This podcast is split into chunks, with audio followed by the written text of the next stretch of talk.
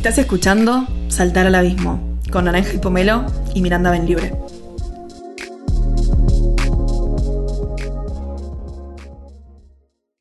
Bienvenidos a otro programa de Saltar al Abismo. La vez pasada hablamos un poco de nuestras cartas astrales, de qué es lo que nos trae acá a estar hoy hablando sobre estos temas, cuál fue nuestro camino por la vida ah, para conocernos y para llegar a este punto de nuestras vidas, más o menos igual, no todo. Y básicamente nos llegó un comentario de una persona que había escuchado nuestro podcast y tenía algo para decir exactamente sobre la carta de Natalie, Naranja y Pomelo. Gracias Eric por tu comentario. Nos desató un poco una conversación de ver qué nos empuja en la vida cada una que justamente lo que decía Eric era que como Júpiter es el regente de Pisces, define mucho cómo va a actuar en la vida o cómo va a dirigirse hacia las cosas que le van pasando. Y el tema de la culpa, que también estaba bastante ligado con su, con su posición en Júpiter. La anécdota de las naranjas. Si estás en este podcast y no sabes qué es la anécdota de las naranjas, por favor pone pausa y vuelve al episodio anterior, porque ya pasó el momento de contar qué, qué pasó con las naranjas. Y no tiene desperdicio. No, por favor. Y aparte no lo puedo volver a vivir. Las naranjas. no lo voy a volver a decir. Se pone a llorar. Un poco sensible. Exacto. Bueno, eso por un lado. Y después por otro también mencionó, bueno, lo de capaz mi disyuntiva entre Aries y Libra, que justamente mi carta es muy como regida entre las dos. Y también tengo descubrí hace poco, Júpiter en Pisces. Momento de revelación. ¿Por no, porque creo que, no sé, capaz que define mucho más también mm. mi sensibilidad, que yo antes como que la atribuía, no sé, a tipo cosas que me pasaron en la vida, no tanto como mi carta. Eso sí que no sé cómo responderlo y lo estaba como viendo a ver.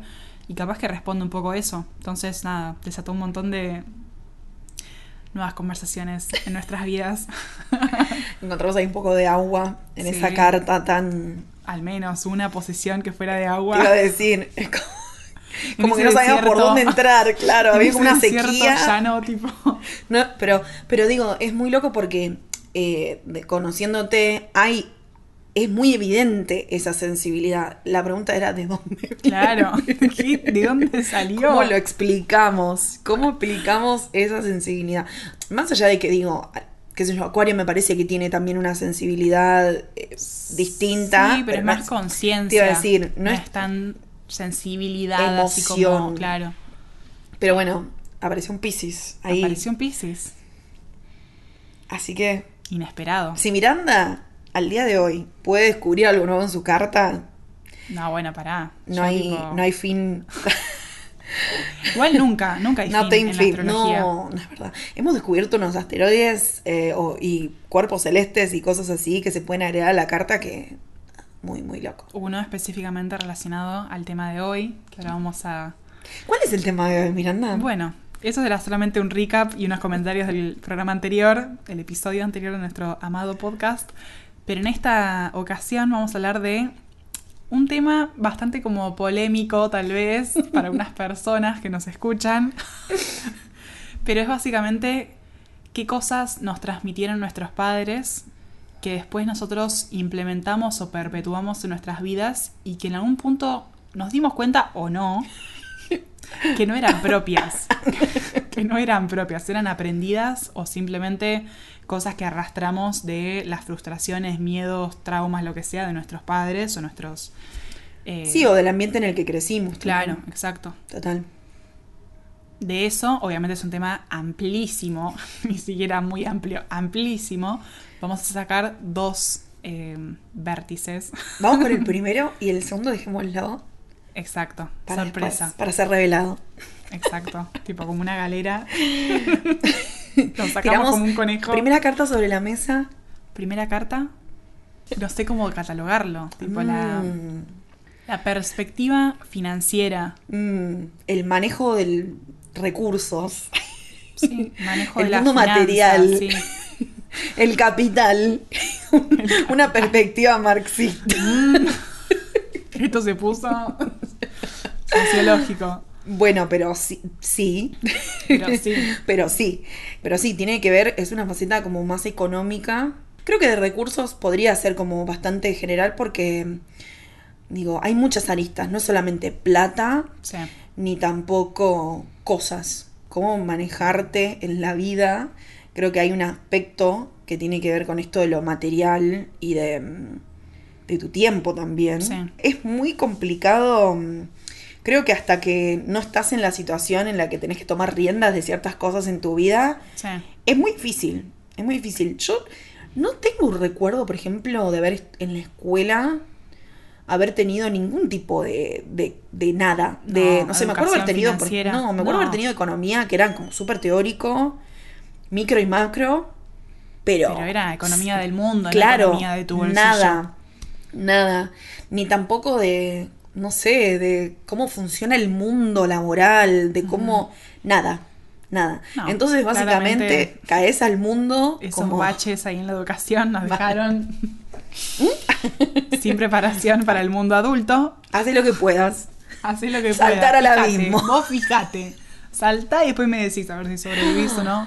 Claro, entonces uno terminas la secundaria, si es que terminas, porque a veces pasa antes también, digo, que Sí. te, estás en- te enfrentás con estas cosas, pero muchas veces, en lo general, digamos, obviamente estamos hablando de ciertos privilegios, ¿no? Pero digo, generalmente cuando estás en la hasta que no terminas la secundaria, no soles exponerte a tener que lidiar tal vez con Sí, independizarte. plata o, o- o manejar, recursos, tus- sí. tal cual. Generalmente, no digo, puede, obviamente puede haber casos, es más, los hay, casos que no son así, pero digo, por lo general, hasta que no terminás como esa etapa de tu vida, Mm. no solés estar tan en contacto con, con esas cosas, más que dependés de quienes te mantienen y te, te proveen. Y, y también es como que la concepción, yo siento que la concepción de la plata y de los recursos es muy distinta según la familia de la que vos vengas. Sí, obvio. Por eso es lo que. Ahí vamos. El tema que vamos a. que vamos a tocar. Ahí. Y justamente también está lo que decías antes, que también eh, el tema financiero no responde solamente a, a ver cuánta plata tengo y cómo la manejo, sino es la visión que vos tenés de ese capital, que no es solamente un par de billetes tipo monedas, sino que es realmente algo como crucial para la vida. Es como un poco cómo percibís vos tu persona y qué valor capaz que te podés adjudicar para que otras personas te den dinero o te paguen, no sé, un sueldo o lo que sea, una actividad. Como que ¿Cuál es tu valor y cuál es el valor de tu tiempo? está muy ¿Y relacionado. qué es lo que traes vos? Mm. Es como un montón de cosas que yo creo que, o sea, sí. Abrimos una puerta. Natalie de los 18, 17 años, cuando terminó la secundaria, le hubieras dicho todo esto, quedaba como diciendo, "Oh, ¿de qué sí, hablas? un Bambi o sea, del tipo- mal. No, menos 10 mil. O sea, ¿de qué estás hablando? ¿Que yo valgo qué? ¿Que mi tiempo cómo? O sea, no, menos 10. Eh, Pero contame, Miranda, ¿qué, qué te acordás de cuando, eh, de tu niñez y de, de la plata o, o las cosas, qué sé yo, capaz que, no sé, comprabas cosas y, y, y- y te, no sé, ahor- te, te quedabas el vuelto, te lo daban, te quedabas, Mm. tenías una alcancía, no tenías, ¿cómo, cómo era? ¿Te acordás algo cuando eras chica? Sí, me acuerdo. Más me acuerdo, o sea, por eso lo, lo, eh, me gusta este tema como para traerlo. Me acuerdo mucho cómo era la perspectiva de mis padres con respecto a esto, que un poco fue lo que arrastré hasta mi vida adulta, que después supe como separarme un poco de esa visión. Que justamente ellos, capaz por un tema generacional o no sé, de su familia y sus vivencias, era muy de guardar todo, tipo, hasta el último centavo, no tipo gastar en lujos ni cosas raras, comprarte ropa solamente una vez cada tanto, tampoco como nunca, ¿no? Pero era como bastante así como cuidadoso, que teníamos que tener cuidado con ver cuánta plata gastábamos, en qué, si era necesario, si no. Y era todo como un tema, o sea, era, era realmente como un tema eh, para decidirlo así entre todos, a ver si comprábamos eso o no. Un debate presupuestario. Claro. Y yo Me suena de- eso, de como que se presenta un presupuesto. Sí. Una propuesta acá financiera. No, pero yo de chica me acuerdo que no entendía decía tipo, pero si yo quiero eso, ¿por qué no lo puedo tipo agarrar y llevármelo y punto? ¿Entendés? O sea, yo como que siempre me vi como un poco en desacuerdo, aunque no me diera cuenta en ese momento, con eso. Porque simplemente como que también, siendo yo como soy, era bastante como de los lujos. Nunca sencilla. Nunca. Jamás. Antes muerta que sencilla. Lo tenía en un cuaderno, me acuerdo de eso. Antes muerta que sencilla. Nada mejor te describe. Y encima Nada. mal escrito, lo tenía con ese. Ay, te quiero, te quiero. Me da vergüenza decirlo, pero bueno. Me encanta. Eso era básicamente mi visión del aspecto financiero y además, a ver, de nuevo, como dijiste vos, hablando yo desde mi situación que era bastante Mm. privilegiada, como que no, yo no, no sentía que fuera una cosa que realmente tuviera sentido con los recursos que teníamos en mi familia. Entonces era como, ¿por qué, por qué no se gasta esto?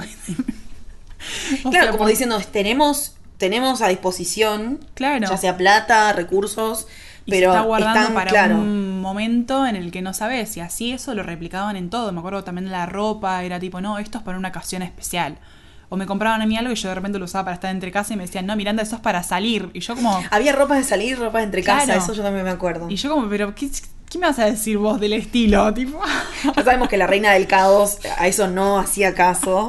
no. No hacía caso, No. pero me imagino, no, no. Yo, la verdad que me encantaría tener una puertita al pasado para ver a Miranda de pequeña, Yo era porque muy debe haber extra, sido terrible. Era muy extra. Yo me agarraba las joyas de mi madre, me las ponía yo y después le decía, no son mías estas. Tipo, no reconocía. Mi botín. Claro. Y así con todo. A mí me gustaba mucho, tipo, no por un tema así, viste, de ostentar ni nada, sino porque me gustaba, no sé, de repente hacer un estilo diferente cada día o algo así. Mis papás eran cero. Entretenerme. Mi papá cero, era tipo, bueno, tenés un jean o un jean Claro. tipo de este Mucho color, otro, claro. Era como utilitario. Ahí va. Claro. Esa es la Claro. palabra. Y yo no. Vos carísima. Yo carísima, extra, tipo, talía un poroto. De chica carísima. bueno, ¿y vos?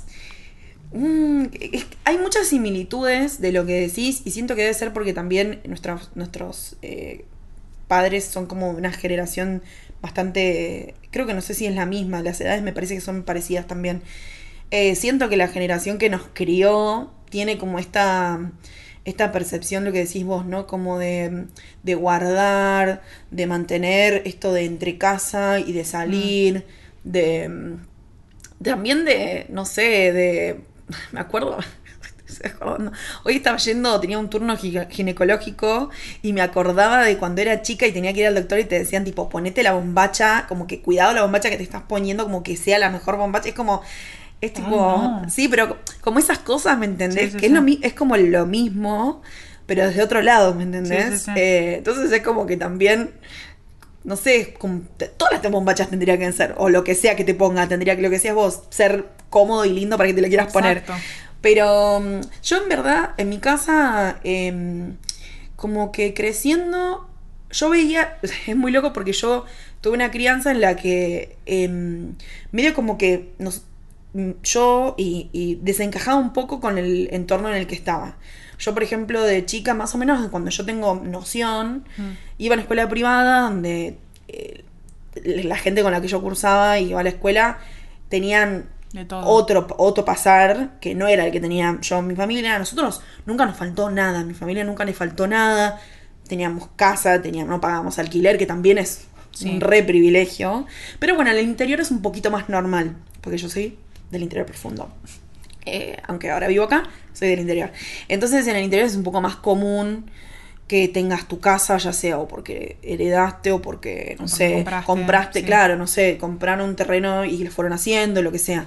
Entonces siempre tuvimos una casa, eh, bueno, en verdad yo de chica vivía, en verdad vivíamos mientras mis papás se hacían la casa, vivíamos en otro lado, después nos, nos mudamos. Eh, y hemos pasado momentos mucho, o sea, mucho, muy ajustados.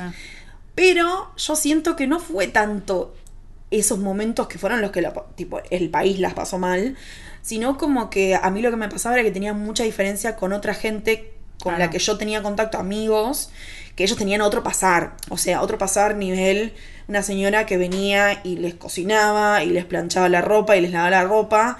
Y yo era mi, o sea, en mi casa éramos mi hermana y yo que hacíamos todo. Claro. Mi vieja laburaba todo el día, mi vieja, los dos, mi vieja y mi viejo laburaban, pero digamos como el rol Sí, sí, sí. asignado, todas las comillas para quien no nos está viendo, todas las comillas que estoy haciendo con los dedos, el rol asignado de cuidado de la casa tradicionalmente, etcétera, lo cumplábamos mi hermana y yo, Claro. que mi hermana tiene tres años menos que yo, entonces éramos nada, niñas, pero sí, desde siempre como que me acuerdo haber- de haber cocinado, de haber ordenado, por mi madre era como que decía tipo los que les, por favor les pido nomás que la casa no sea un caos, y era como nos peleamos entre mi hermana y yo para ver cómo nos organizábamos, si alguien si habías hecho bien o no bien las cosas, nada, era un- eso era para un episodio aparte.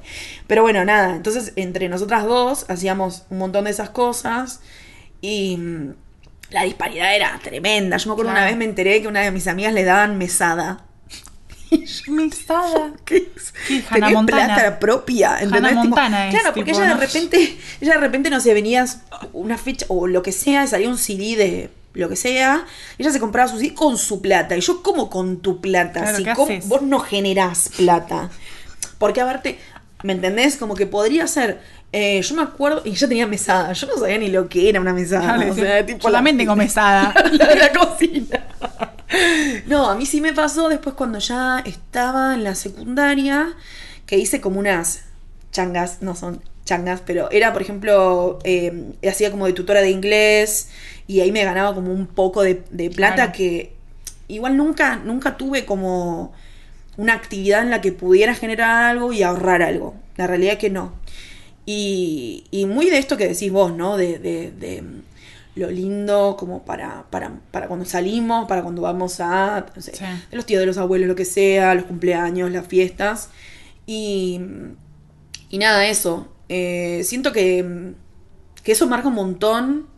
Eh, a mí en mi caso, por ejemplo, me costó, me llevó muchos años despegarme de esa forma de ver las cosas. Sí, sí. Pero porque, bueno, también como te digo, no sé, no la, pas no, no la pasé nunca, nunca me faltó nada, pero era muy distinto eh, la forma en la que yo vivía de, de, de cosas. No sé, me pasa.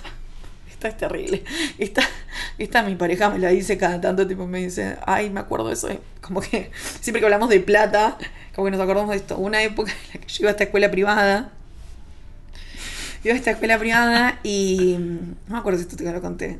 Creo Bueno, no. íbamos a la escuela privada y yo estaba becada en la escuela privada. Pero en verdad, el descuento se lo hacían a mi hermana. Era como que yo mantenía las notas, ponele, y el descuento se lo hacían a mi hermana, que era menor, que pagaba menos.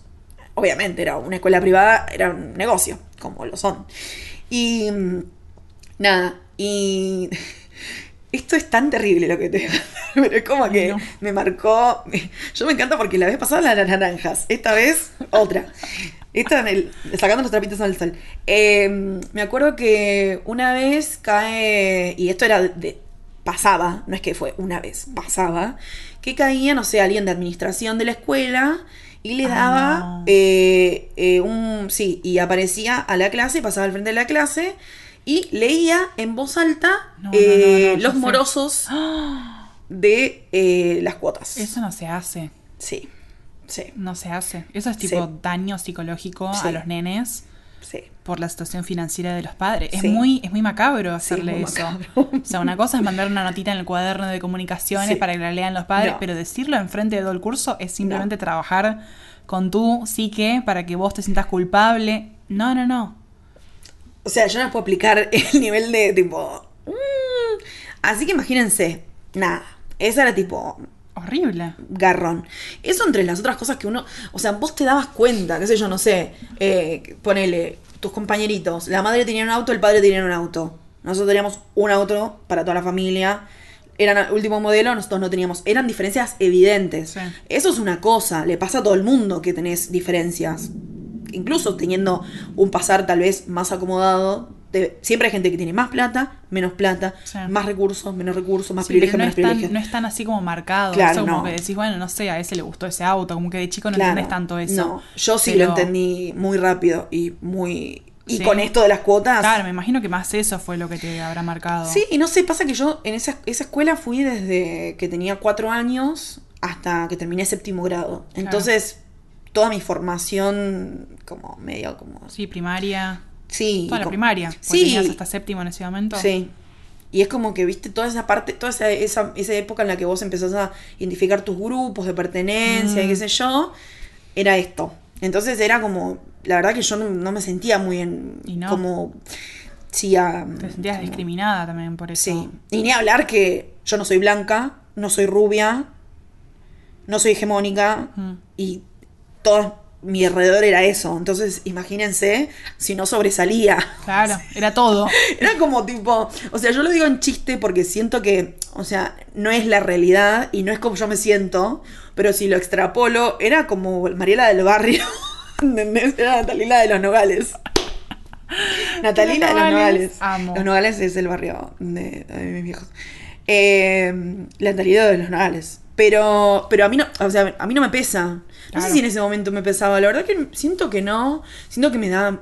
Como porque te digo, era muy en mi cara. Era muy en mi cara. Y, la, Y y era muy grande la diferencia. Que te vayan a decir eso enfrente de todo tu curso es re Aparte evidente. también del hecho de que mis viejos eran de una familia tipo laburadora y mis compañeritos eran los dueños de la fábrica, de, de una fábrica, de la otra fábrica, de... Claro. ¿entendés? Entonces era, nada, tío era- rico. no había, claro, no había forma, o sea, no había forma. Y tampoco, y digo, tampoco siento que había que equipararlo, ¿no? No, creo que no... No, Como pero que- manejarlo de otra manera como para Sí. que no sea realmente Sí. un tema de conversación. O Sí, sea, era, era bastante en tu cara. Claro. Y era como, bueno, obviamente, o sea, hoy por hoy, recién estamos hablando de que cuando a, a las infancias y a la niñez se le tiene que empezar a hablar con otros tonos y, y no mm, como, digamos, como si fueran que no entienden. sí, Imagínate en esa época estamos hablando de los 90. O sea. No, no, no. olvídate, olvídate que esto, mm, o sea, nadie se le ocurría pensar, che, da que, lo que decías vos, da que, le- que leamos eh, la gente que debe cuotas en el medio de la clase, y no, la verdad que probablemente la verdad que no. no. pero bueno, nadie le, supongo que a nadie le importaba, la verdad. Nadie de toda la gente, todos los directivos que aprobaron No. hacer eso se da cuenta que No está creo. mal. No creo que le importara, la verdad, pero bueno, nada, era como cosa. muy, muy esa onda, y creo que en los 90 sí, esto también, de que no, viste, como que las cosas Mm. como que pasaban también un poco más. Y bueno, y Bueno. nada, yo después, no sé si, bueno, en, en general, como te digo, mi pasar era como que, pero mis viejos siempre manejaron entre ellos la plata, yo nunca nada, incluso cuando empecé a crecer, a mí me daba cosa pedir plata, porque como te Mm. digo, tipo, yo sabía que las cosas también. te pasaban. Sí. Iba a decir eso, que justamente, además de todo el tema financiero y la diferencia y todo eso, la, el dinero en sí, o por lo menos yo lo entiendo, como algo más energético también. Entonces, que vos pienses al dinero como algo que sabes que es limitado, que se te va a acabar dentro de un poco de tiempo o que es solamente para ciertas cosas, etcétera, es una visión que es tipo básicamente determinante para el fracaso. O sea, estás pensando que dentro de poco se te va a acabar y no vas a tener más y no vas a poder comprarte lo que te acabas de comprar. ¿Se entiende? O sea, como que esa visión ya está tipo determinada para el fracaso en todos puntos, en todos los puntos de vista. Y por eso es que, va, o por lo menos yo tipo conecté este, esta rama del tema de las cosas de nuestros padres con el otro que vamos a develar en unos minutos. eh, que justamente está también relacionado con esta visión, así como más algo como general, tipo holístico, ¿no? No solamente como el tema financiero de a ver cuánta plata tenés vos o lo que sea. Siento que eso es lo que más te deja así como, viste, un dejo en tu personalidad que después te hace pensar otros ámbitos de tu vida con esa visión así tipo de que eso es limitado, que es escaso, que vas a después necesitar esa misma plata en otro momento y no, no tenés que gastar ahora en eso porque es un Mm. lujo o no sé qué. Y Mm. de ahí sentás las bases para mismo tu visión de vos misma, o sea, a ver si de repente, no sé, me veo como una persona tipo abundante o tipo nada, no sé. No sé qué Como que decirlo. creérmela o como aparentar Claro. algo que no soy también. Sí. Porque También. Me pasó que cuando empecé a ganar mi propio dinero y a vivir por mi cuenta, eh, es como que primero estaba en, en modo sobrevivir porque, bueno, teníamos que pagar, tenía que pagar el alquiler, me había mudado acá a Buenos Aires, Claro. era como todo medio como un caos. Y después también lo que me di cuenta, de, muchos años después, fue que me estaba pasando esto que vos estás diciendo, pero de una manera muy exagerada. Porque, por ejemplo, compraba el sillón más barato que había. No. Sí, no, no, esto hicimos. Compraba el, sillón más barato que había. Compré, eh, creo que la tele no, creo que la tele no era barata. Y la heladera tampoco, porque es como, como que yo tenía cierto criterio, por ejemplo, no sé. En mi casa mis papás tenían eh, heladera no frost. Entonces yo ya sabía que eso era lo que había que tener porque la verdad yo lo había vivido. Entonces dije, no, mínimo tiene que ser esto, no importa lo que nos salga. Claro. Lo- dormíamos, teníamos el colchón arriba de la caja de la heladera extendida. Esa era nuestra No. cama, fue nuestra cama durante mucho tiempo. Pero teníamos una heladera que, tipo, era alta heladera, ¿entendés? Claro. Era como, bueno, había que elegir, la verdad. Después también la mesita de. La mesita del sillón fue mucho tiempo también una caja, no sé de qué cosa. ratona. Sí, la mesa rotona. La mesa rotona, no sé qué, también una caja y cosas así. Pero sí me pasó que hay ciertas cosas que también son de comodidad, como el sillón, por ejemplo. Mm. Quiero un sillón, pero. Pero, tipo, poner Mercado Libre, filtrar por precio más barato ese sillón, Claro, el que te salga. Un peso líquido. Líquido. Está hecho sí, mierda. Exacto, Tipo. exacto. Nada más que era nuevo, pero era lo, Claro. nada. No, no. Eh, y bueno, tanto a mí como a Miguel nos costó muchos años desandar este camino, porque él también tiene su, su, su historia, digamos, Mm. s- un poquito similar a la mía en algunas cosas, en otras no, pero digo, no veníamos ninguno, ni él ni yo, de, de un pasar así como muy cómodo. Claro. Eh, entonces es como que los dos teníamos esta cosa con la plata de decir, viste, que decís vos, sí, pero da gastar tanta plata en esto y no sé. y Bueno, entonces compramos, como te digo, algunas cosas sí invertimos y otra era como comprarlo más Claro. mm, muerto que había. Eh, y con el tiempo, bueno, fuimos cambiando mucho esa, esa mentalidad porque pudimos decir lo que decías vos recién. Es una inversión. O sea, yo hoy por hoy, y es el consejo que le doy también cuando tengo a alguien que me dice, ay, estoy pensando, es una inversión. Pensá, ¿para qué lo vas a usar? ¿Cuánto tiempo vas a pasar con lo que sea que estás pensando en comprar? Sí. Te tiene que gustar, porque pasa un montón que decís, ay, bueno, no sé, pero Es tal es más barato. opción, es mi mejor opción, pero la verdad que es horrendo, tipo. Entonces no es tu mejor opción. Tal cual. Será Entonces, financieramente, pero Es no. como listas de pros y cons Sí. en todo. Y el pro y el con tien- tiene que estar incluido, que te guste, tiene Claro. que estar incluido, obviamente el precio, pero el precio no puede ser el determinante. Eso creo que es lo que yo fui aprendiendo con el tiempo. Y también lo que lo de la inversión es cuánto tiempo me va a durar. A ver, yo compro cualquier cosa, no sé, el sillón este o el sillón que tengo hoy por hoy. El que tengo hoy por hoy ya de una viene con una garantía, no sé si un año o qué. Nos pasó que se descosió una parte que encima nos dimos cuenta que era culpa nuestra, bueno, otra historia. Se descosió una parte y nos cambiaron todo. No es que la volvieron a coser, nosotros pensamos que le iban a volver a coser. No. Le hablamos y dijeron, tráiganlo que se lo cosen, qué sé yo. Fuimos y dijeron, ay, perdonen, tengo un problema. En vez de coserlo, me dieron una parte toda nueva. Y es como, ah, eso es un problema. o sea, sí, es tan bueno el servicio que es un problema. Está bien, pero ese sillón, yo hace 10 años no lo hubiera comprado jamás. Claro. Porque es como que, ¿qué crees que te dé un riñón para pagar este sillón? Pero hoy por hoy entiendo. Pero es esa visión de tipo. de actuar desde el miedo también. Total. Es una frase que hace poco, como que. no sé si. no, no diría descubrí, pero como que empecé a usar en estas situaciones de tipo. mi educación financiera o tipo las cosas que te pasaron tus padres a vos en otras situaciones, etcétera. Mm. Que es actuar desde el miedo, porque estás tipo simplemente teniendo miedo al momento en el que no tengas esa plata o miedo a que estés gastando esa plata en eso y después la necesites para otra cosa. Es básicamente eso, no es que estás viendo así como un futuro súper abundante de tu vida. Y justamente ahí es donde yo por lo menos meto esa parte, ese, ese, esa arista como espiritual, de que estás viendo así la vida, un poco que vas a atraer ese tipo de situaciones y un poco que también vas a perpetuar ese tipo de visión para el resto de tus ambientes. Total. Y de ahí se conecta con el otro tema.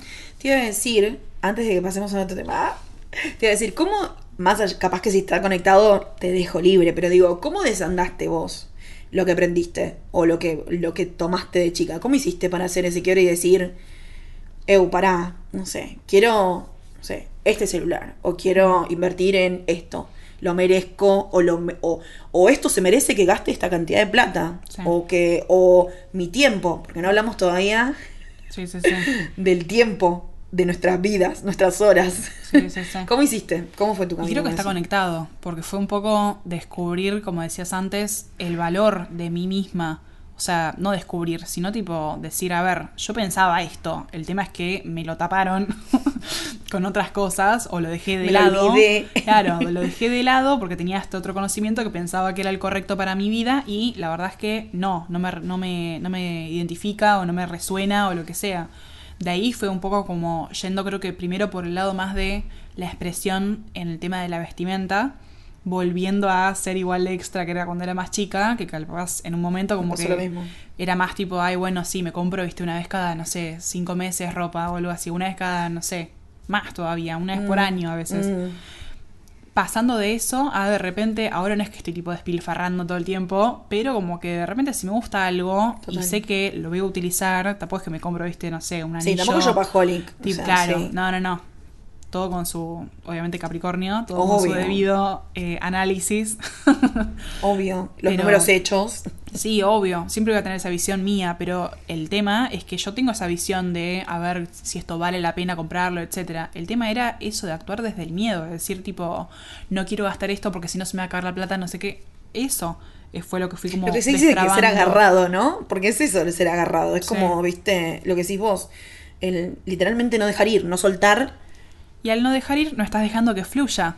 O por lo menos ahí meto mi, mi cosa espiritual. de tipo, no está fluyendo la energía, que para mí entiendo la plata como energía más Aparte que. hay un deseo trunco. Es un deseo súper trunco. Y eso también te trae un montón de satisfacción, de frustración. Exacto. O sea, vos pensás, no sé, y, y lo peor de todo, ¿qué es? ¿Qué es? Por ejemplo, vamos a, vamos a hacer un roleplay. Ah, Por ejemplo, a vos te gustan los lent- unos lentes, te querés comprar unos lentes Mm. y no te los Mm. No te los Tengo un compraste. ejemplo de mi ah, vida. ¿tenés? Bueno, entonces adelante, no hagamos roleplay. Adelante con el ejemplo entonces. Yo me quería comprar cuando era más chica los Ray-Ban en su momento, que salían, escuchen esto, 500 pesos en 2000, Ay, no. no sé, 2010 Era o una locura 2009. igual, era una locura. Y mi mamá me decía, cuando cumplas 15 te los compro, porque va a ser tu regalo de 15, me decía. Yo tenía tipo 10 años, estaba tipo, pero mamá, cuando tenga 15 ya no me va a importar Claro. estos anteojos, o sea.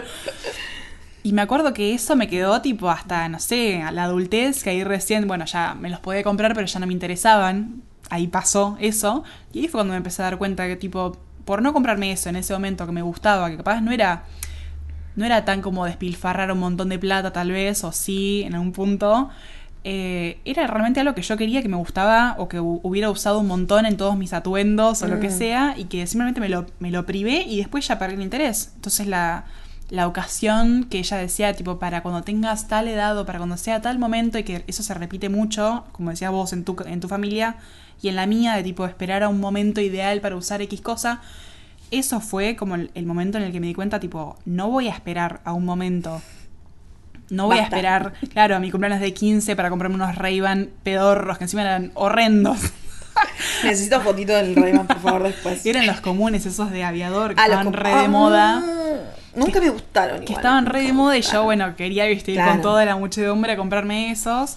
Pero nada, nunca los tuve y ya después pasó, ya no me gustaba más, no era más mi estilo. Igual yo tengo una anécdota conectadísima, porque son de unos Ray-Ban también. No. Se unió acá la anécdota. Bueno, similar, pero más de, más de grande. Yo era eh, data del año 2000, mm, tiene que haber sido 2011. 2011, 2000, 2010, 2011. Sí. Eh, nos estábamos yendo de vacaciones con Miguel, nos tomamos un buquebús para ir a, a Uruguay Ah, tranqui. Tranqui la vacación. Yo igual ya esto era todo un tema porque nunca habíamos, creo que fue la primera vacación que fue que hicimos, si no me, no me acuerdo mal, de, claro, de ir como, tipo, después estábamos viendo juntos ya con todo nuestro plato, como que todo esto que estuvimos hablando, bueno. Llegamos a Primera ir de vacaciones. tipo, Una onda así, de claro. los dos. ¡Qué ruido! Sí, sí, sí. Aparte, gastar, los dos somos de Capricornio, o sea, lo que era eso. Bueno, tremendo. una calculadora ahí en Tremendo, mano. tremendo, terrible. Bueno, resulta que eh, estamos tomando el buquebús y nada, está el free shop. Fuimos ahí, paseamos primero, viste, vimos, nunca habíamos ido en buquebús ninguno de los dos. Sí. Vimos primero qué onda el lugar, qué sé yo, había unos pinballs y enfrente del- los- de los jueguitos estaba el free shop. Vamos al free shop y empezamos a ver y veo unos ray Y veo unos ray y digo, qué lindos esos ray Y Miguel me dice, Nati, qué buenos esos ray como que te reveo con los, los lentes. No me acuerdo si me los probé o no. Pero como que yo me acuerdo que en ese momento le dije a Miguel, no, no, pero tipo, eran. si- Mira, si no me acuerdo mal, 108 dólares salían. Una Mm. cosa así. Y no estaba tan. O sea, era caro, pero digo, no estaba tan caro el dólar en esa época. Un Claro. poquito menos que ahora, creo que estaba como 4 pesos. No era tanto. Claro. Eh, pero bueno, eh, los, los sueldos eran otros también. Sí, sí, sí. o sea que siempre los ray son caros, o sea, siempre Sí, son caros. sí, obvio. Yo creo que en verdad está más o menos el precio debe haberse mantenido con la inflación. Pero bueno, en fin, volviendo al ray Entonces vemos el ray y yo le digo, él me dice, pero Nati, ¿no, te, ¿no querés comprar? Como que vimos el precio, qué sé yo, vimos los otros modelos, era ese, ese era el ray Y yo le digo, no, me parece como que, viste, como que esta cosa, todo esto que estamos hablando, o sea, nosotros creo que todavía vivíamos en el primer departamento que alquilamos, o sea que, que habré, habré estado viviendo acá, no sé, un año, dos años, ganando mi propia plata, etcétera. Claro. No es que estaba súper ducha, y la realidad es que, como te decía, tenía que comprar muebles, comprar. como que todo, todo era gasto. Claro, Entonces, cero. claro, y entonces comprar un ray cuando yo tenía mi filosofía de supervivencia era comprar el jean cuando se me rompió el jean anterior. O sea, Mm. esa era mi forma de vivir.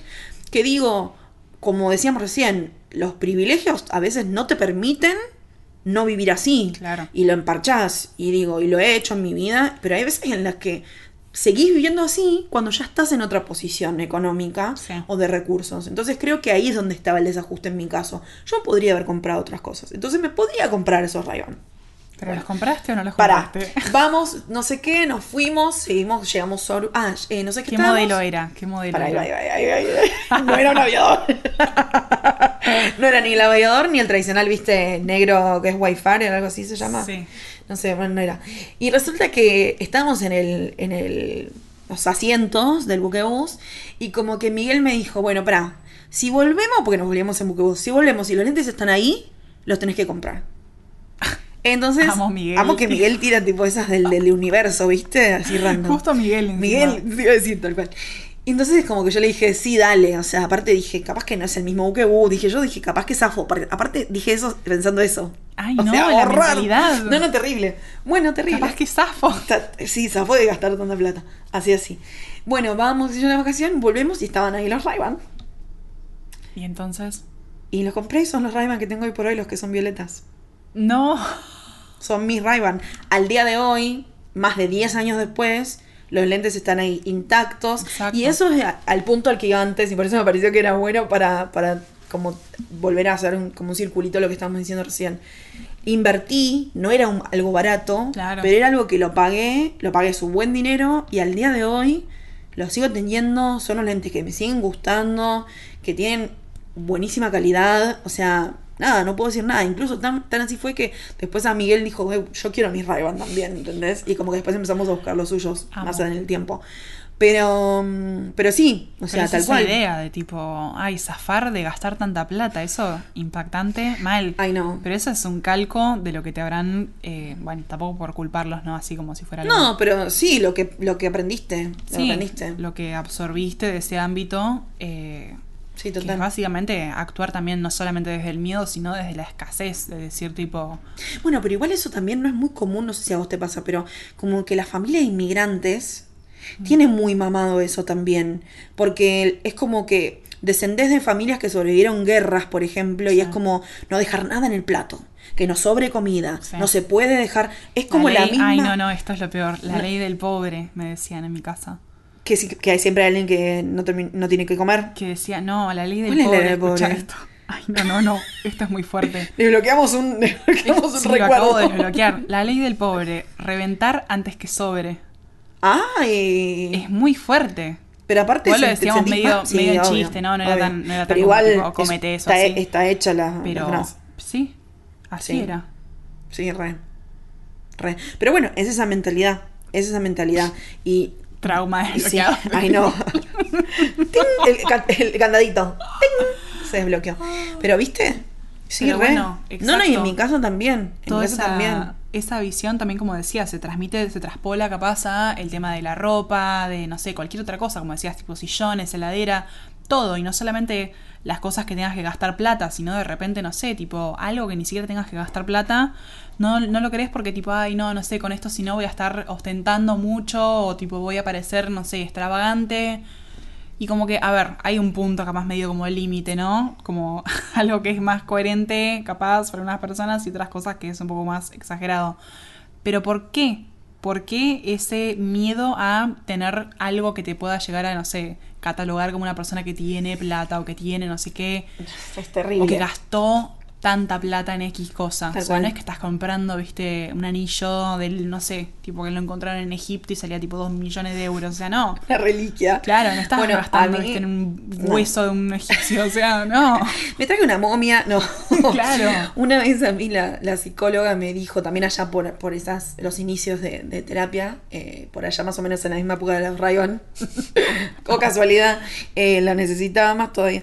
Eh, me acuerdo que había, mm, ella me dijo en un momento algo que a mí cada tanto me viene a, a la mente cuando tengo estos momentos de, de- de duda, Mm. de que viene como, como que viene esta cosa es como que ya estás programado de esa manera. Entonces viene como esta programación en la que yo tengo que decir, no, va, no, Claro. no, Yo- vos sabés que no es así. Bueno, y me pasaba esto y ella me decía que es eh, como, como la felicidad en el sufrimiento. Entonces es esto que decías vos de que no dejar que fluya. ¿Qué es? Yo quiero los ray No me los voy a comprar. Son demasiado para mí. Sí. Son demasiado caros. Tengo otras cosas que Esa comprar. primera, son demasiado para mí. O sea, ¿qué, ¿quién Y lo peor sos de vos? todo- ¿Por qué te catalogás así? Mal. Como que algo no es. Y lo peor de No todo es encontrar nivel. confort en ese tipo de pensamientos. Por eso. Esa es la parte terrible. Y de Esa ahí, de ahí saltamos al otro tema, que es exactamente la seguridad en uno mismo. O sea, cómo encima teniendo esa visión de la plata, de los gastos, de lo que sea, todo esto de ostentar la ropa, cómo después vos te percibís a vos misma para decir, no sé, eh, soy linda, soy inteligente, soy, qué sé yo, capaz de hacer esta cosa, soy, no sé, eh, osada para tomar X riesgo financiero o no, o cualquier otra cosa. O, no sé, también soy, viste, soñadora y quiero dedicarme a X cosa. Bueno, ahí nuestros Capricornios, amiga, se hacen presentes, es se tipo- encarnan acá y es como, ¿a vos cómo se te ocurre? Bueno, esta Sí. era la historia de...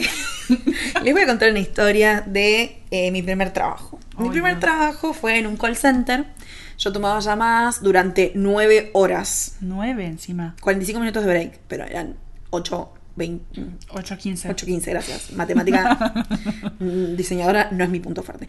Eh, bueno, 8 horas 15 de calls en inglés, eh, que básicamente eran como preadolescentes Sí. y barra o padres enfurecidos, porque Mm. eran de Xbox. Entonces, todo Ah. tenía que ver con los videojuegos. eh, o que no andaban los videojuegos, que no estaban roto el CD, o que le estábamos cobrando un. Nada. Bueno, en fin, cosas horribles. O sea, Mm, ne- energía negativa todos los días, a toda hora. Mal, mal. Y encima era mi, mi primer trabajo, lo necesitaba. Y eh, mis días francos eran viernes y sábado, o jueves y viernes. Jueves y viernes. Era como, yo te juro, iba a trabajar los sábados y los domingos y era como, pobre la gente a la que habré visto porque deben haber terminado todos ojeados. como que la gente paseando y yo yendo a trabajar. era un horror. Nada, era un trabajo que era, como decimos, muy cargado, muy, muy cargado. Y yo también, nueva en el mercado laboral, no tenía las herramientas como para poder decir Setear límites. tanto con la gente con la que hablaba como conmigo misma, decir, este trabajo no es para mí. Claro. Porque, a ver, lo puedo hacer. tipo, Es como, ese es mi problema en general en la vida. Es, ¿yo lo puedo hacer? Sí. ¿Lo puedo hacer muy bien? Sí. Ahora la pregunta es, ¿qué precio estoy pagando? Claro, no Yo. importa que puedas hacerlo. No qué, precio, no qué precio me pagan, no qué sueldo me pagan. Podés ¿Qué hacer un montón de cosas, pero eso no significa que tengas que hacerlas solamente porque podés. Eso es. Sí. Por eso para mí está conectado con lo que decías vos recién, que es cuál es el valor que tiene nuestro tiempo, nuestro bienestar y nuestra energía y es indisoluble de el valor que nos damos a nosotros mismos como personas Mm. y todo lo que estabas mencionando vos recién de cómo te plantás Sí, sí, con- sí. contra vos, con el mundo, con la forma en la que sea. O sea, es muy difícil eh, como ver que está todo conectado, pero vos decís, ay, ¿por qué estoy en un trabajo que, en el que soy infeliz? Y es como, y porque no, no entiendo lo que decías vos del temor, no entiendo cómo puedo hacer un salto, cómo hago para salir, cómo hago para saltar al abismo. Y porque tenés que. No es, juro que no es, un- no es una publicidad, saltar pero al sí. abismo, amo. ¿Cómo hago? Porque tenés que tener la seguridad para justamente tomar ese salto. Justamente hace poco se me ocurrió una analogía, o no sé si es una analogía, pero bueno, un ejemplo Sí. medio tonto, pero bueno, escuchen. Por favor. Si de repente estás enfrente de un arroyo y ves que tenés que saltar al otro lado del arroyo, podés saltarlo, pero en el medio, en el agua, hay un cocodrilo. Hay dos caminos, o sea, dos visiones de esta situación, por lo menos eh, en lo que yo pude analizar. Una es, porque está el cocodrilo, el cocodrilo no te va a dejar saltar. Entonces, no tenés que llegar al otro lado, no podés saltar y punto, te vas a quedar de este lado conforme con lo que tenés ahora. Porque está el cocodrilo ahí en el agua, no vas a saltar. Y la otra visión, que es un poco la que estamos capaz descubriendo las dos, es decir, porque está el cocodrilo, voy a prepararme para poder saltar al abismo. para poder saltar al otro lado con más fuerza, con herramientas, sabiendo que voy a poder superar eh, ese obstáculo y listo. ¿Se entiende? O sea, eso, la primera es, es actuar desde el miedo o sabiendo mm. que vas a, fracasar, pensándote mm. como que no y listo. Y la otra es decir, tipo, ¿por qué no? ¿Por qué no puedo yo prepararme para superar esto? Mm. Imagínate cómo será que ya estamos dando la vuelta desde el otro lado, como decís vos, que cuando vos estabas contando recién esta, este escenario, lo primero que pensé es, tiraría algo que sea un decoy para que el cocodrilo lo quiera agarrar y saltaría sobre su cabeza por si no llegó al arroyo. O sea, es como que no hay forma en la que yo me quedo de este lado. Es como que ya. Pero bueno, pasó mucha agua en el arroyo. Tiempo. Sí, sí, sí, pasó. pasó un montón de Pasaron tiempo mil cocodrilos. Sí, sí, sí, total. Bueno, a mí me pasó con esto de, tomar riesgos, eh, me pasó que todos mis trabajos, hasta, hasta recientemente, siempre habían sido, yo nunca había renunciado. O sea, siempre habían sido trabajos que de repente se se cerraba, por ejemplo, eran empresas internacionales y se cerraba el proyecto, mm. o se lo movían a otro lado, claro, como que, y nada, se cerraba y bueno, me, echaban, digamos, de reducción y listo. Y ahora en 2020, esta es la primera vez que yo renuncié a un trabajo. Y era una sensación, tipo... pero, pero fue muy loco porque cuando yo tomé esa decisión, sin duda está conectado con todo esto que estamos hablando de qué quiero de mi vida, cuáles son mis prioridades, cómo me planto, qué es lo que me importa a mí. Y cuando pones en la balanza todo eso y de repente lo que más va en contra de todo lo otro que vos querés es, por ejemplo, tu trabajo o lo o lo que genera tu trabajo en tu vida, porque no necesariamente es el trabajo, tal vez es tu relación con el trabajo, a veces es la historia que tenés en ese trabajo, a veces es el ambiente, cada quien tiene situaciones diferentes, pero digo, a veces es mucho más intrincado, pero si vos detectas que el, el meollo de la situación que, estás como atravesando, dificultad, la dificultad que estás atravesando, es el trabajo, y bueno, algo hay que hacer. En mi caso yo como que intenté un par de, yo diría como un par de años incluso, de encontrarle la vuelta. Y bueno, llegó un momento en el que ya se alinearon los planetas en mi vida pasó el retorno de Saturno, empecé a ver los rituales, empezaron un montón de cosas ahí que se empezaron a acomodar las fichitas para que cuando se declaró la pandemia literal, tuve unas semanas de vacaciones encerrada en mi casa porque estaba declarada la cuarentena mm. y dije, bye. Esto no es más para mí. Y fue saltar al abismo. Bye. Y fue saltar al abismo real porque yo no me fui con un trabajo. Me fui sabiendo que o sea, confiando literal ciegamente en mi potencial, que era algo que jamás había hecho, en mi vida, en mis 30 años. O sea, jamás lo había hecho. Entonces, si estás escuchando este podcast y te identificas con todas estas cosas que estamos hablando, esto de saltar ahora mismo no es una analogía, o sea, es, es tipo nuestra vida. Sí, sí, sí. o sea, son de verdad saltos que das. Y para quienes diferentes cosas. Vos, por ejemplo, tenés otros saltos en tu vida. No mm. sé que podemos contar, que podemos saber como paralelo a esto que, estamos hablando de creer en vos misma y de cómo eso se ve reflejado. Sí. Creo que el más reciente que estuve hablando en terapia es justamente esto del departamento. Me estoy por mudar a un departamento nuevo que justamente es más grande, tiene tres ambientes, voy a usar uno como oficina, no sé qué. Es un lujo bajo los ojos de mis padres. Tal cual. Que podría yo prescindir, tipo, de este lujo justamente por... Soy una persona, ¿para qué necesito tres ambientes? Exacto. Lo reescucho eso igual, sí, ¿eh? Sí, sí, Y yo nada, como siempre, optimista, bueno, en realidad no sé si es optimista la palabra, pero les cuento a mis papás todos mis planes o cosas o proyectos en los que estoy trabajando. Entonces cuando yo les conté que estaba buscando un departamento nuevo para mí, para que fuera más grande, que tuviera una habitación separada, el comedor, no sé qué, y que tuviera un lado, una habitación para como oficina mía y como la marca de ropa que estoy haciendo también. Asterisco ahí, porque esa es otro salto. Asterisco es otro salto también, está relacionado. Eh, como que ellos me dijeron no, Tipo, primera respuesta, no. Y yo tipo, bueno, primero no te estoy preguntando. Segundo, ¿por qué no? O sea, a ver. Y ellos tipo, no, porque es muy grande, no, porque para qué vas a querer tanto espacio para vos, para qué vas a querer tipo mudarte ahora, si tenés planes de, no sé, el año que viene irte a otro lado, si de repente la marca no te va bien. Y yo como, pero pará, o sea, ¿me escuchaste dos minutos de, no sé, mi plan económico de Capricornio que me acabo de hacer? ¿Estás viendo mi pantalla? Claro. está compartiendo. Hice un Excel. Esta es la presentación. Acá está el estimado de cuánto ganaría después, nada, así. Y yo, tipo, había realmente calculado de por lo menos, yo tengo otras cosas no con las que gano dinero aparte de mi trabajo fijo. Solamente con el trabajo fijo podía llegar a costearme tener ese departamento con todo ese espacio y todas las cosas que estoy gastando para la marca. Entonces mi cabeza era tipo, si yo solamente con ese ingreso, que es el fijo, el seguro, y bajo los ojos de ellos, viste como la fuente lo que de cuenta, dinero, claro, lo, que, cuenta. Si yo con eso solamente me lo puedo pagar, ¿por qué me estás diciendo que no? ¿Y por qué lo ves como un riesgo? Si te estoy diciendo que sí puedo. Y de ahí fue cuando me empezó, me empezó como a saltar la ficha de decir, tipo, eso es actuar desde el miedo. Ahí fue cuando hice esa, ese escenario del cocodrilo y el arroyo y no sé qué. Porque es claramente ya tipo previendo que vas a fracasar. Me decían tipo cuando no funcione tu marca o cuando no sé qué. Y yo tipo, pará, o sea, uno, no. No ponele onda, ponele onda. no va a pasar eso. Y dos, el otra, la otra parte que mencionaste vos acá justo, es el tema de esto de estoy apostando tal vez a cosas que no son convencionales en sus ojos, que no son seguras en sus ojos, o también en los míos de antes.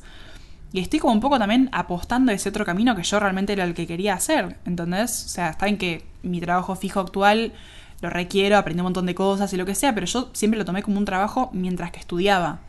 No como que me, quería dedicar a eso. Total. Entonces, ahora estoy apostando a lo que realmente quiero hacer. Entonces, no me puedes meter miedo en mi proyecto, que es básicamente a lo que me quiero dedicar, o una de las partes en realidad a lo que me quiero dedicar. Pasa que ahí yo, bueno, no sé si alguna vez va a haber un podcast eh, en el que yo no cite a TikTok, pero una vez vi un TikTok que se traduce básicamente a eh, las personas solamente pueden encontrarte hasta donde se, hasta donde se conocen ellos mismos. Entonces, como decías recién, ya sea tus padres o cualquier persona que opine que todo el mundo, la opinión es gratis y a todo el mundo le gusta hacerle caso. todos opinólogos. A todo el mundo le encanta hacer uso de esa gratuidad. Entonces, todas esas opiniones son literalmente reflejos de esas personas. Mm. Entonces, si yo de repente vengo y te doy una opinión, probablemente también sea reflejo desde mi vivencia, inseguridad, limitación, etcétera. Entonces, yo creo que esto también, digo, el ejemplo que estás dando es un ejemplo súper claro, y hasta te diría un consejo, de siempre que te viene esta opinión o este consejo capaz que limitante sobre todo, mm. porque nada, el que está a favor tuyo como que generalmente está bueno, a veces depende de que, estén apoyando, pero bueno, en general, bienvenido el consejo o, la opinión, pero generalmente cuando es limitante y vos estás hablando de potenciar y de proyectos y de sueños, esto limitante es como que a veces hay que hacer una ayuda a memoria, ¿no? De decir, esto es un espejo de esa persona. No se trata sobre, no, es sobre mí, no es sobre mi marca de ropa, mi nuevo departamento, mi proyección. Es la, vida con la que crecieron ellos, la experiencia que han tenido, la, forma en la que probablemente siguen viviendo. porque es su forma de entender el mundo. Pero bueno, por suerte, vos, digo, cuando te empezaste a convertir en tu propia persona, en tener esta independencia, empezás a desafiar todo eso y a entender y a reconstruir el mundo bajo tus propias reglas. Exacto. Y por suerte, digo, o sea, estás tomando estas iniciativas que, digamos, en su paradigma no tienen lugar. No. No tienen lugar. Totalmente. Sí, no. Em, sí, hay como muchos ejemplos que se me ocurren también de cosas así, pero siento que em, que hay como una cosa generacional muy marcada. Sí, eso obvio. Eh, pero a veces son hay gente que son de tu misma generación e igual tienen esas, eh, viste, como esos arranques de, de. Porque hay muchos otros factores también. Mm, Personalidad, también no solamente la familia, tipo su contexto, tipo social, Total. económico, todo. Eh, incluso cultural, capaz de diferentes países. No creo que sea lo mismo si hubiera nacido, no sé, en Estados Unidos Total. o tipo en Francia o cualquier otro lugar. Eh, no sería lo mismo mi visión de decir, tipo, bueno, ahora que tengo 22 años, salto a hacer una carrera, no sé. Bueno, el otro día vi un video en YouTube que decía, bien, bien lo que dijiste de otros países, un video en YouTube que decía, ¿por qué la mayoría de los, de los idols de K-pop vienen de familias con mucha plata? O de familias eh, bien posicionadas. Y a ver, es bastante lógico, digo, como en general los artistas que son como los artistas de la casta de artistas. Sí, sí, sí. ¿Por qué? Porque tenés un pasar económico que no te no tenés todas te estas limita. preocupaciones de decir tengo que estudiar una carrera para poder vivir, alimentarme, com-". no, es tipo la tenés pirámide de Maslow. tenés una safe, tenés una red de seguridad. tenés una red de seguridad que te permite soñar y ser un- una libertad y decir, quiero ser un idol de K-pop, ¿entendés? Y, y dedicarle todas tus horas de- de- de- de- del día a entrenar a lo que es. Digo ese ejemplo como algo muy específico porque está muy en boga hoy Mm. por hoy. Y no es que no haya gente de otras situaciones y otros, eh, digamos, prospectos en el, en el ámbito obvio, pero es- específicamente, es pero son la minoría. Sí. ¿Pero por qué? Por esto, por lo que estamos diciendo. Porque es mucho no- más difícil. Capaz no tienen las necesidades, capaz no, ni siquiera básicas, tipo dentro de la pirámide de Maslow, otros niveles. Total. Que si no llegan a cubrir eso, es como que no puedes ponerte a soñar a ver, tipo, si hago mi sueño de ser artista o si hago, no sé, eh, soy actriz o lo que sea. Como que no está, no está en- discusión eso, no se Total. puede poner sobre la mesa porque no, no podés. Total. Por eso, bueno, siempre que hablamos, lo mencionábamos también antes, ¿no? Siempre se habla desde un lugar de Sí. ciertas comodidades. Porque sí, es de donde vivimos tanto Miranda como yo, cada uno en su momento, en su lugar. Mm. Siempre hay un, un piso desde el que partís que es determinante de toda tu Sí, experiencia. obvio. Pero, pero sí, siento que, que esto de, de- de revalorizar. Y sabes que yo me, me pasó mucho cuando empecé a, planear el viaje a Japón, que era mucho esto de lo ostentar, porque Japón no era un destino tan, tan común en ese Mm. momento. Y me pasaba que con, con Miguel habíamos hablado y es como que yo le dije, no lo digamos, como que no, lo- no, no lo hagamos tan público, no lo compartamos tanto. ¿Por qué? Porque está esta cosa Mal de... de ojo. Sí, mal de ojo. No, pero está esta cosa de... mm, de lo que vos decías, ¿viste? De, de como... Uy, pero Sí. en Japón, no sé, es re largo el viaje, ponele. Y es tipo, ¿y? es re largo el viaje. Ah, y no hablan, tipo, hablan japonés. ¿Vos hablás japonés? No. O sea, Pero esa era- bueno. ya sabíamos que iban a venir esas De preguntas. nuevo, el cocodrilo. tipo, se puede resolver. Te fijas otra manera, encontrás otro idioma que se entienda, tipo, Total. no sé, aprendés de repente en la marcha. O sea, vos imaginate Si cómo viaje será. es largo, te dormís, te ves una peli. Yo dormí, a mí, yo a Japón dormí todo el viaje porque venía de una entrega de Sí. fin de año de la facultad, así que No, me vino genial el viaje. Divino. Me despertaban con comida, o sea, qué mejor que eso. No, Pero es no de hay. nuevo esa visión de tipo, cualquier cosa te puede llegar a parecer Total. un mega coco- cocodrilo enorme que no podés nunca saltar, cuando en realidad, tipo, podés calmarte, tipo, tomar dos pasos de distancia. Toma carrera. Claro, y fijarte si realmente podés saltar o tenés que hacer un puente por arriba del cocodrilo. Y listo, Total. lo resolvés, te encontrás la manera. O das vuelta, viste, por la montaña.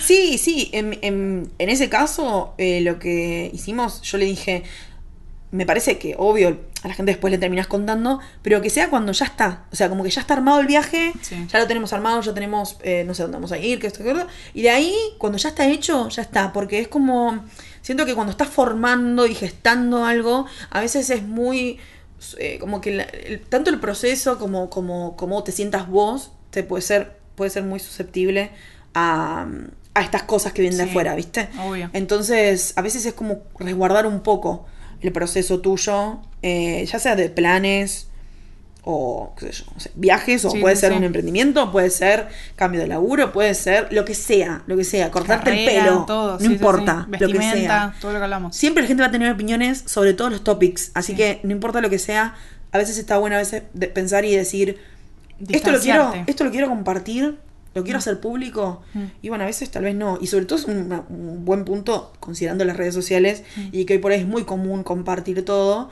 Y a veces en ciertas etapas está bueno no compartir. Claro. Dependiendo de tu relación, ¿no? Con, con, Sí, sí, con sí, el obvio, proceso y qué tan para- seguro estás, porque capaz que si te, si te cuesta, ves el cocodrilo y te cuesta, la verdad que, que la gente te- se te para alrededor y te empieza a decir, che, el cocodrilo ese, qué grande que es. Y es como que te desestabiliza. no vas a saltar nunca. Sí, sí, sí. Nunca vas a saltar. El tema también es eso, distanciarte un poco de esas cosas y darte cuenta hasta qué punto son cosas propias, tipo tus pensamientos, y hasta qué punto son cosas que la gente que está alrededor tuyo te está diciendo sobre ese cocodrilo. Ahí es donde está, creo que, eh, lo que venimos trabajando. Total, totalmente. Y nada, relacionado a esto, tal vez podemos mencionar eh, capaz factores que te ayudan, como cristales, plantas. Ah, sí, este es el momento de los tips. Llegó el momento. Los Nati y Miru Tips. Total. Amo Total. Nati Tips. Los, los eh, tips de saltar al abismo. Sí, sí, sí. Eh, bueno, pensamos, por la temática que veníamos hablando, con eh, Miranda pensamos algunas cosas que pueden ser como herramientas o potenciadores o catalizadores de eh, estas cosas que tal vez estás buscando. Así que, no sé, eh, Miru, vos que tenés más el tema de cristales. Vamos, vamos por los cristales primero. Dale. Por el lado del dinero que habíamos hablado al principio, eh, una de las piedras con la que muchas personas trabajan es pirita. P-I-R-I-T-A. justamente esa es una piedra como medio plateada, toda brillosa. Justamente es para trabajar el tema del el flujo de dinero para tu eh, lugar del mundo. Eh, que está relacionada tal vez eh, con el chakra raíz. Y creo que también el sacro es mucho de la seguridad en uno mismo. Pero raíz es bien tipo cómo te posicionás vos, la seguridad que tenés con vos mismo, mucho así como de literalmente la raíz que sostiene Mm. a ese árbol que sos vos. Eso por el lado financiero. Y después por el lado de la seguridad, así como más tipo el autoestima y etcétera. Una de las piedras que creo que se viene hablando bastante en TikTok también Oh. es cornalina. Mm, Es una piedra roja que justamente, va, o anaranjada, casi roja, que potencia eso, la seguridad, la autoestima, eh, la acción, de repente tomar iniciativa en un proyecto, estás estancado con algo, si querés hacer algo pero no sabes cómo llevarlo a la realidad, esa piedra súper recomendable, buenísimo. que se relaciona con el chakra eh, sacro. Genial. Después también habíamos pensado, por ejemplo, acá vamos a, a expandir. Tenemos eh, recomendaciones de plantas. Por ejemplo, hay una que me acuerdo cuando yo era chica, mi mamá todavía tiene esa planta y yo también tengo una acá, que se le conoce como la planta de la abundancia o la planta moneda. En sí hay varias variedades. eh, nos enteramos haciendo un poco de research que es eh, de origen africano, o sea, Sudafricano, sí, Nunca lo hubiéramos. yo no, jamás lo hubiera pensado. Los que le elefantes gusta, la- Te iba a decir, le gustan los elefantes. O sea, me morí. En sí, las hojitas tienen como una forma medio redondeada y son como medio carnosas. Sí. La idea es que donde está esa, pla- esa planta y la planta crece, va a haber abundancia y tiene que ver con el dinero, con, con esto. Y la otra es eh, la que se llama planta serpiente, que es como eh, estirada hacia arriba y tiene como unas vetas, como si fuera medio serpiente. Sí. Los bordes son bastante amarillos. Y esa planta no solamente se llama bomba de oxígeno, porque en verdad oxigena mucho los ambientes. ¿Ah, sí? Sí. No solamente eso, sino que también combate las malas ondas. Entonces, una de las recomendaciones es tener esas plantas cerca de las puertas Mm. o de donde puede entrar gente, tal vez, no sé, tal vez una ventana que da a la calle, por ejemplo, Sí. cosas así, para poder, primero, oxigenar el ambiente, eso no le viene mal a nadie. Y segundo, Atajar. eh, atajar un poco esas malas vibras, esos ojeos que estábamos hablando Mm. antes. Y aparte, es muy, o sea, es como que sobrevive a todo. Es muy low maintenance. Es una suculenta, ¿no? Es como, ¿sabes que no sé qué categorización tiene? Pero es como que no haces nada y la planta existe. Me parece que sí. Es muy bueno. La de la moneda es un poquito más delicada que la otra, pero las dos son súper fáciles de mantener. Entonces la aposta es probar a dónde le gusta, como las plantas, a dónde le gusta la planta estar, Claro. ahí déjala y que te acompañe en estas aventuras que estábamos hablando recién. Amo. Bueno, otra de las cosas que pueden fijarse como para ver a ver qué, qué desafíos tienen en sus cartas astrales, etcétera, es uno que se llama, en inglés es eh, Part of Fortune o Parts Fortune, algo así. Sí. Que es tipo como parte de la fortuna o parte fortuna, algo así.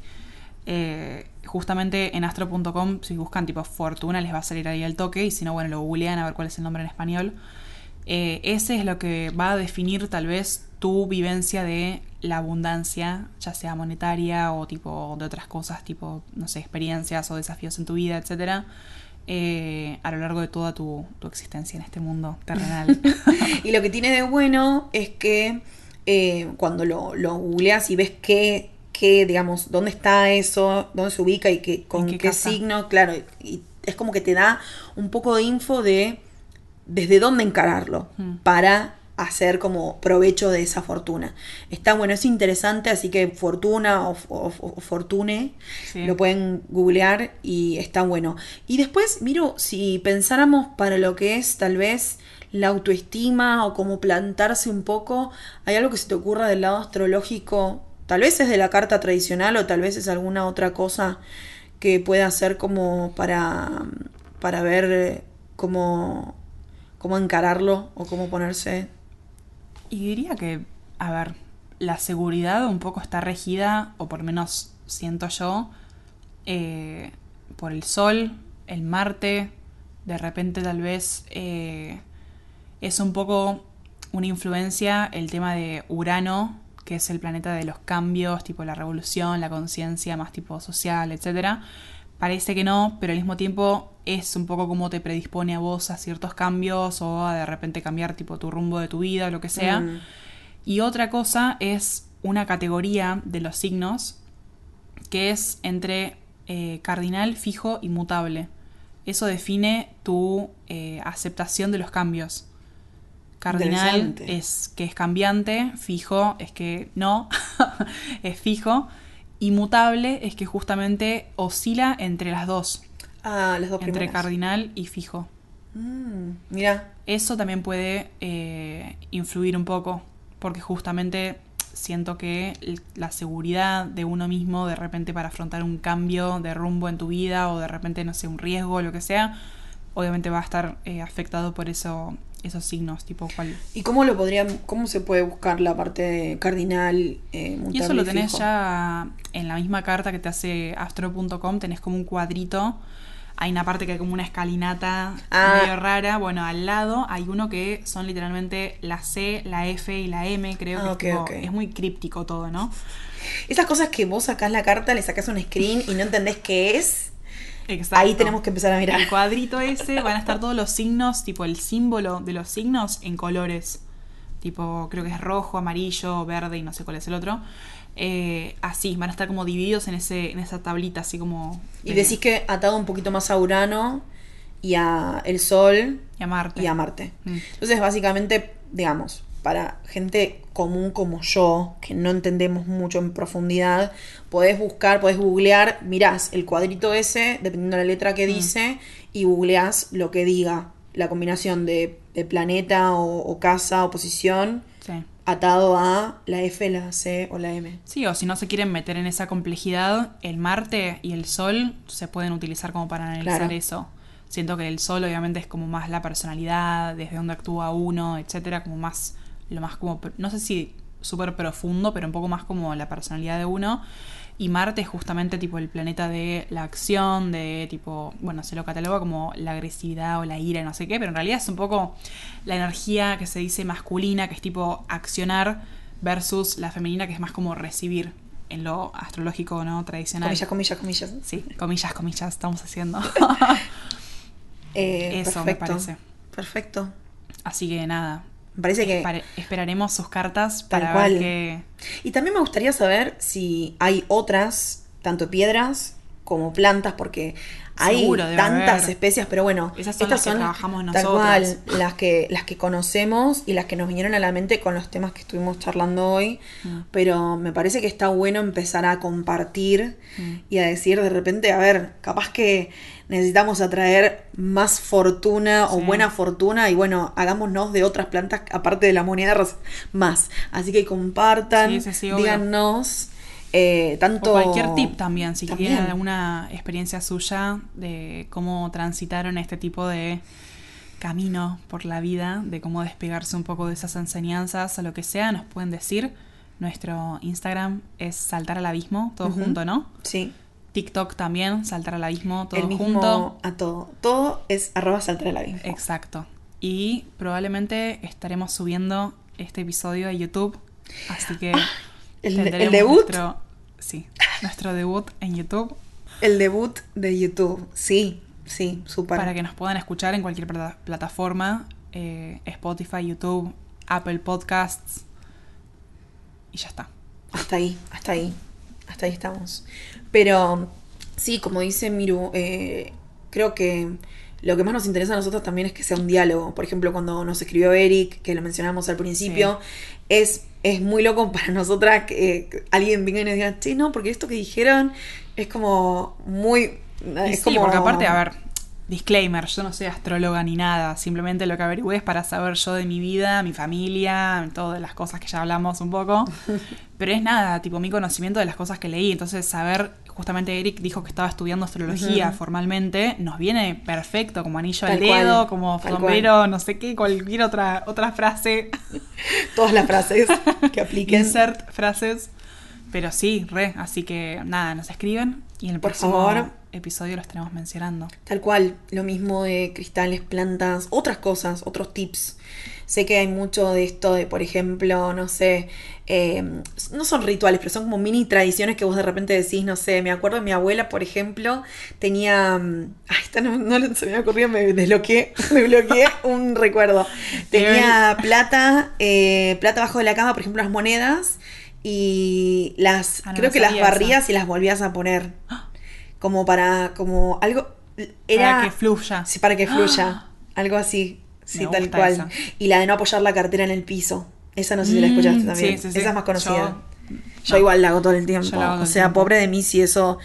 No. Espero que el karma nos venga a buscar porque va a ser terrible. No, creo que es un tema más tipo de qué crees vos, así que... Sí, ese es un poquito más. definís. Pero bueno, por ejemplo, estos son más tipo superstición, pero nada, creer o reventar en un montón de cosas. Así que yo. Saltar al abismo. Tal cual. Siempre totalmente. Plugueando ahí, va a morir. Pero bueno, nada, eso es lo que teníamos preparado para el día de hoy. Espero que esta conversación les haya mm, o resonado o interesado como O para abierto un diálogo Ay, no, terrible. interno o no. ¿O no? Levantaba el teléfono y llamaba a los padres. No, por favor, chicos, no nos culpen, no nos, no nos haremos cargo. Hay que agregar como un, un- Disclaimer. un asterisco legal. Nosotros no apoyamos ninguna pelea. Tal cual. Solamente, como decíamos y lo planteamos en el primer episodio, la idea es eh, ver cómo desandamos ciertas cosas y construimos ciertas otras Sí. para poder transitar lo mejor posible nuestras vidas y también buscando lo que decías, por ejemplo, de buscar el crecimiento, buscar una, una plenitud de- de propia, o sea, nada. Mm. A veces hay que hurgar en cosas menos copadas y a veces es todo color de rosas y, y palo santo. Y bueno, sentir ante Total. todo. esa me parece que es muy interesante para próximo podcast. Sí, obvio. Sí, sí. Estiramos una... Mal. Y también nos gustaría saber qué otras cosas les gustaría que hablemos. Eh, Porque nada, nos debemos a nuestro público también. Así Obvio. que, si sin quieren dudas. indagar más sobre este tema, si tienen Total. otros relacionados o no, o si quieren saber algo específico de Nat o mío, Miranda, Naranja y Pomelo. Alias, alias Miranda y Naranja Pomelo. Sí, sí. Pero bueno, con eso damos por cerrado este hermoso segundo episodio de este podcast que hemos dado a llamar Saltar al Abismo. Mi nombre es Nat y mi arroba es Naranja y Pomelo en todas las plataformas. Y mi nombre es Miranda Ben Libre. Difícil de pronunciar y de escribir, pero bueno, escribe Miranda Ben y les va a saltar seguro. Como Miranda Ben 10. Pero sin el 10. Pero no sin el 10, 10. por favor. Bueno, gracias por escucharnos y nos vemos en la próxima. Salta. Salta. Estás escuchando Saltar al Abismo con Miranda Ben Libre y Naranja y Pomelo.